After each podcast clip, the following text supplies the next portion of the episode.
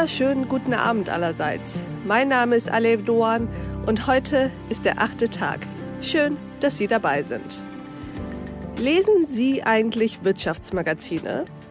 Schauen wir uns eines der bekanntesten an, das Manager-Magazin. Genauer schauen wir uns doch mal die Titelseiten an.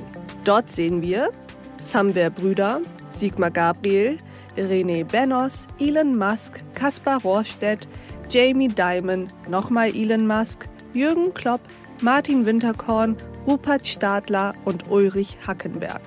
Das waren die zuletzt porträtierten Personen auf der Titelseite des Manager-Magazins. Fehlen hier etwa Frauen? Natürlich nicht. Unglaubliche zwei Managerinnen haben es auf die Titelseite geschafft.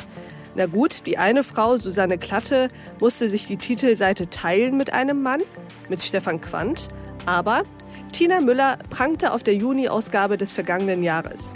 Ganz alleine, ohne einen Mann, der ihr Halt gibt. Der Titel der Ausgabe Deutschlands härteste Managerin. Untertitel Wie Tina Müller mit rüden Methoden die Handelskette Douglas führt. Das alles ist natürlich nicht repräsentativ. Ich habe mir nur dieses und das vergangene Jahr angeschaut. Und doch ist es vermutlich keine allzu gewagte Behauptung, wenn ich sage, dass Managerinnen und Unternehmerinnen bei weitem nicht so viel Aufmerksamkeit bekommen wie ihre männlichen Kollegen. Natürlich hängt das damit zusammen, dass es weniger Frauen in der Wirtschaft gibt. Doch wer hinschaut, findet eigentlich genug Frauen. Dieses bisher unerschöpfte Potenzial hat auch Katharina Wolf gesehen. Und Katharina Wolf ist heute bei uns im achten Tag.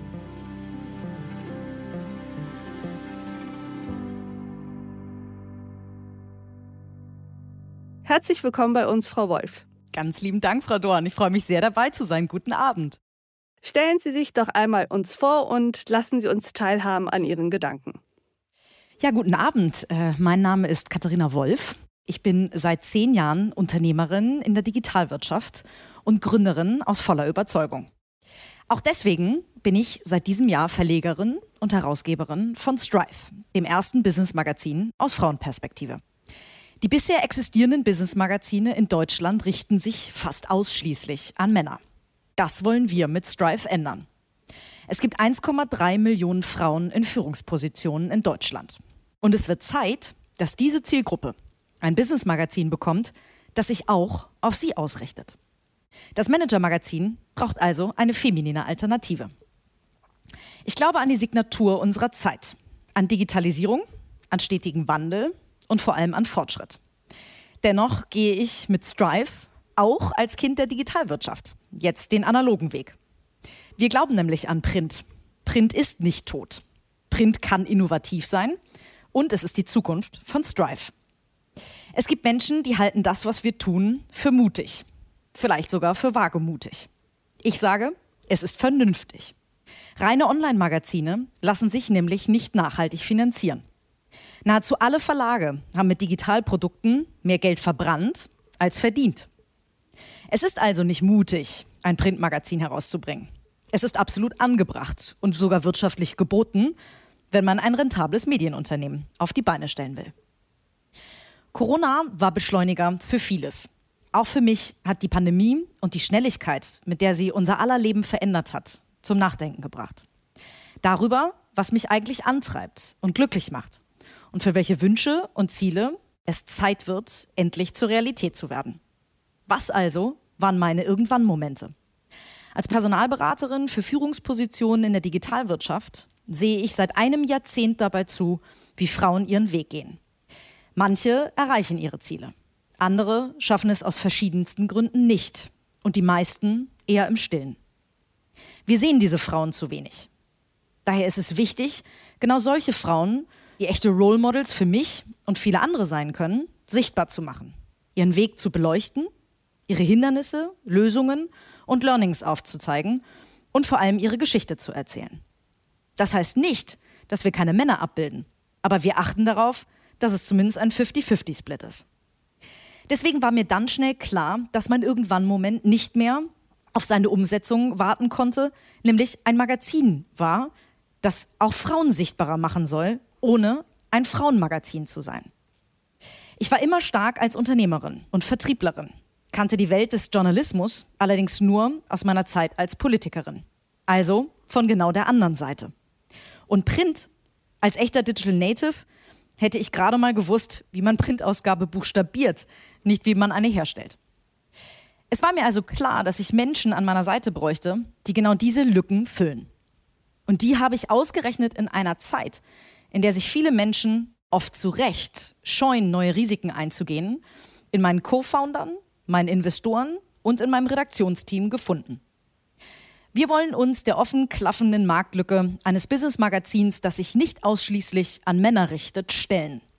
Denn wir finden, dass die stark wachsende Zielgruppe der erfolgreichen Frauen ein Business-Magazin verdient, das auch sie als Leser will. Vielen Dank für Ihren Impuls, Frau Wolf. Ich würde als erstes gerne den Elefant im Raum ansprechen. Das haben Sie ja eben auch schon getan.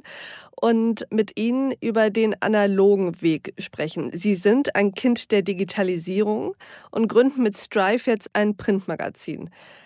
Erzählen Sie uns, wann Sie diese Entscheidung getroffen haben und wie Sie dazu kamen. Tatsächlich habe ich natürlich am Anfang, als ich die Idee zu Strive hatte, lange recherchiert und viele, viele Gespräche mit Experten geführt, da ich ja nun, wie Sie gerade vollkommen richtig gesagt haben, kein Kind des Prinz bin. Und habe unter anderem mit meinem jetzigen Co-Founder Sebastian Rath sehr lange darüber gesprochen und konnte da eine ganze Menge lernen, nämlich dass reine Online-Magazine sich gar nicht finanzieren lassen, weil 70 Prozent der Online-Werbeerlöse an Facebook und Google gehen. Das heißt, die restlichen 30 Prozent der Werbeerlöse teilt sich die gesamte restliche Online-Medienlandschaft. TV, Radio, die Verlage, aber eben auch jeder Influencer oder Blogger. Das heißt, da bleibt gar nicht so viel vom Kuchen übrig. Bei Print ist das ein bisschen anders. Da konkurrieren wir natürlich mit Printmagazinen. Und wie Sie so schön in Ihrer Einleitung gesagt haben, gibt es da eine ganz gute Marktlücke und eine Zielgruppe, die bisher noch nicht erschlossen wurde. Dementsprechend haben wir gesagt, wahrscheinlich ist es nicht ganz so mutig, ein Printmagazin zu gründen und damit zum Beispiel gegen das Manager-Magazin zu konkurrieren, wie zum Beispiel gegen Facebook und Google. Und dazu muss man sagen, dass Print in der Vergangenheit immer gut funktioniert hat, weil es eine Mischung ist aus einer Hardware quasi und einem intellektuellen Eigentum. Also das heißt im Englischen, das habe ich von Sebastian gelernt, so schön Intellectual Property. Das heißt, Tesla, Apple, die haben genau das gemacht. Überall dort, wo genau diese beiden Dinge aufeinandertreffen, entsteht etwas Magisches, nämlich eine Kaufbereitschaft und eine Preisbereitschaft. Und genau das ist bei Print eben auch passiert und genau das wollen wir auch nutzen. Wie weh hat Ihnen denn die Entscheidung getan, zu sagen, wir gehen nur Print? Und können Sie uns noch mal erklären, ob sie tatsächlich nur aus Print bestehen oder ob es irgendeine Art von Online-Angebot dazu noch geben soll. Also tatsächlich ist das Printmagazin unser Herzstück, aber wir sehen uns mehr da ein bisschen wie die E-Commerce-Variante, sage ich mal, eines Verlages. Ähm, wir haben ein haptisches Produkt, was wir vertreiben, wir nutzen dafür aber digitale Vertriebskanäle. Das heißt, wir erwischen unsere Leser quasi an sechs Touchpoints. Wir adressieren sie beim Heft, wir adressieren sie im Newsletter, auf unserer Website, im Podcast, auf Instagram und auf LinkedIn. Und das ist, glaube ich, ein großer Vorteil sowohl für unsere Leser und Leserinnen als auch für unsere Werbepartner. Und wie weit sind Sie jetzt eigentlich mit dem Aufbau des Produkts und der Marke? An welchem Stadium stehen Sie gerade? Wann können wir das Heft lesen zum Beispiel? Wir haben am 2.11. unsere Website gelauncht, wo wir die ganzen Inhalte des Heftes, des ersten Heftes, ein bisschen anteasern. Denn ich kann total verstehen, dass Leser und Leserinnen nicht total die Blackbox kaufen wollen. Deswegen haben wir dort zum Beispiel ein Mini-Heft abgebildet, wo wir ein bisschen teasern, was im Inhaltsverzeichnis, was für Stories wir dort präsentieren wollen und auch ein bisschen einen, einen Sneak Peek, sage ich mal, ins Heft gegeben, damit man auch sehen kann, dass die Grafik sich schon unterscheidet, alleine von vielen Business-Magazinen und da zum Beispiel nicht mit schwarzen Balken arbeitet oder so, wie wir wir das ja aus dem einen oder anderen anderen Magazin kennen, sondern gehen eben einen, einen sehr cleanen, aber eben auch ein bisschen feminineren Weg. Heißt nicht, dass wir rosa sind, um Gottes Willen, aber ich glaube, da darf sich jeder unter strive-magazine.de mal eine eigene ähm, Meinung drüber bilden. Ähm, und wir werden das erste Heft dann zum 21.01. veröffentlichen. Das heißt, wir sind jetzt mitten in der Erstellung des ersten Heftes, führen gerade ganz fleißig Interviews, recherchieren und formen jetzt gerade die Geschichten, die dann am 21.01. auch im Handel erhältlich sein werden. Lassen Sie uns mal konkret ins Heft schauen. Welche Inhalte werden Sie denn in Strive eigentlich behandeln? Wollen Sie mehr Frauen in der Spitzenwirtschaft zeigen? Wollen Sie Debatten anregen und sich auch als Meinungsmedium positionieren? Also ich glaube ganz wichtig die Klarstellung, dass wir kein reines Frauenmagazin sind, sondern wir sind ein Magazin, was sich auch an Frauen richtet, aber gerne eben auch an Männer. Und das wird man im Heft genauso wiederfinden. Wir achten sehr doll darauf, dass es viele Frauen bei uns im Heft gibt. Es wird fast immer, vielleicht nicht immer, aber zumindest geplant, sehr, sehr häufig eine Frau auf dem Cover geben, damit wir genau eben einen Schwerpunkt, wie Sie in der Einleitung sagten, setzen können zu anderen Magazinen. Und wir werden wahrscheinlich bei einem Split von 50-50 landen. Wir haben Rubriken geschaffen, die idealerweise beide Geschlechter interessieren, aber vor allen Dingen Themen aus dem weiblichen Blickwinkel erzählen. Das heißt, wir haben zum Beispiel Rubriken wie Business and Politics, Invest in Financials, Lifestyle and Health und People. Und das Ganze immer aus einer Business-Sicht, aber eben auch aus einer weiblichen Perspektive. Sprich, viele der Themen werden vielleicht nicht so erzählt wie in anderen Magazinen, sondern haben zum Beispiel eine weibliche Protagonistin, aber manchmal auch eben pari pari, sowohl Männer als auch Frauen in der Geschichte. Werden Sie eine politische Ausrichtung haben? Wo positionieren Sie sich dort? Ich habe natürlich eine politische Vergangenheit. Von daher bin ich immer schon ein sehr politisch interessierter Mensch gewesen. Wir werden sehr doll darauf achten, dass wir keine in dem Sinne klare politische Ausrichtung haben. Ich selber komme wahrscheinlich eher aus der wirtschaftsliberalen Ecke. Ich mag total viele Politiker von den Grünen und von der SPD, bin auch mit vielen befreundet. Das heißt, wir werden da jetzt nicht irgendwie klar zuordnenbar zu irgendeiner Partei sein. Aber natürlich werden wir zu bestimmten Themen mit Sicherheit Meinungen setzen, die dann aber eher ein gesellschaftspolitisches Bild widerspiegelt oder unsere Meinung als jetzt irgendein Parteibuch. Kommen wir zu den wirtschaftlichen Faktoren. Wie stellt sich denn der Verlag auf? Sie haben ja auch einen Verlag gegründet, um profitabel sein zu können. Das Printmagazin, wie gesagt, als unser Herzstück, da gehen wir mit einer Auflage von 30.000 Exemplaren in den Markt rein. Wir werden aber natürlich auch über Werbeerlöse von Werbekunden erleben.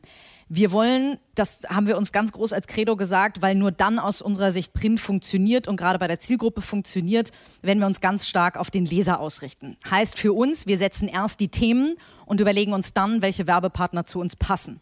Die Online-Angebote, also die Website, Podcast etc., werden für Leserinnen und Leser for free sein. Frau Wolf, ich bin ja eine Frau Anfang 30. Ich bin politisch interessiert. Ich bin auch an Wirtschaftspolitik interessiert. Warum sollte ich mir denn Strive ab Januar eigentlich zulegen? Ich glaube, wenn man politisch und äh, Business-Interessen tatsächlich vereint, dann gibt es kein Magazin, was das momentan so widerspiegelt für uns Frauen. Ich bin ja selber Teil der Zielgruppe und wenn ich Wirtschaftsmagazine gelesen habe, war mir immer ab der Hälfte ehrlicherweise klar, die werden nicht für mich geschrieben weil die Werbewelten komplett für Männer auf Männer ausgerichtet sind. Das heißt, alle Produkte, die ich sehe, sind auf Männer ausgerichtet. Die Stories werden aus einem männlichen Blickwinkel erzählt. Ich sehe fast nur männliche Protagonisten, das heißt auch keine weiblichen Role Models, an denen ich mich vielleicht orientieren kann oder äh, von denen ich lernen kann. Deswegen glaube ich, dass jeder Frau, die dieses Heft liest, relativ schnell klar werden wird, was wir meinen mit aus einer weiblichen Perspektive. Gar nicht unbedingt, weil wir Themen erzählen, die jetzt reine feminine Themen sind, aber die endlich auch mal den Blickwinkel ein bisschen verschieben und wir Role Models zeigen können, die tatsächlich für uns Frauen Anfang 30, aber auch Anfang 40 glaube ich, einfach wichtig sind, um auch positive Beispiele zu zeigen. Nicht nur die, die negativen Dinge wie Gender Pay Gap oder eine mögliche Frauenquote, der es bedarf, weil in DAX-Konzernen natürlich immer noch zu wenig Frauen in Aufsichtsräten und Vorständen sitzen. Aber wir wollen eben auch die positiven Dinge beleuchten und eben zeigen auch, dass einige Frauen es schon geschafft haben und vor allen Dingen, wie sie es geschafft haben. Ich bin sehr gespannt, wie Ihr Magazin ankommen wird, wie der Markt auch auf Ihr Magazin reagieren wird. Auf einer Skala von 1 bis 10, wie ist gerade die Nervosität bei Ihnen? Oh, ich glaube, wahrscheinlich würde ich es eher als Spannung als als Nervosität bezeichnen. Ich bin total gespannt, wie das Heft weiter ankommt. Bisher haben wir eine wirklich gigantische Rückmeldung gekriegt. Gerade die erste Woche war fantastisch. Wir haben tolle Investoren im Hintergrund, die selber alle Business Angel sind, die es geteilt haben auf den ganzen digitalen Kanälen. Da haben wir eine Reaktion bekommen, die ich mir erhofft hatte, nämlich dass ganz viele Frauen gesagt haben, endlich es bedarf eines solchen Magazins. Es war längst überfällig und sehr viele Männer haben gesagt, sie finden es trotzdem ganz toll, auch wenn wir gar nicht in erster Linie vielleicht sie adressieren. Von daher wirklich eine überwältigende Rückmeldung. Und jetzt bin ich tatsächlich sehr, sehr, sehr gespannt, was passiert, wenn das Heft in den Handel kommt. Wunderbar. Dann werden wir mal sehen, wie es ankommen wird. Ich danke Ihnen sehr für dieses Gespräch, Frau Wolf. Ich danke Ihnen, Frau Dorn. Vielen Dank. Und ich danke auch Ihnen, liebe Hörerinnen und Hörer, fürs Zuhören und Mitdenken wieder hier im achten Tag. Und ich freue mich, wenn wir uns im nächsten achten Tag auch wieder begegnen. Bis dahin, auf sehr, sehr bald. Ihre Alev Doan.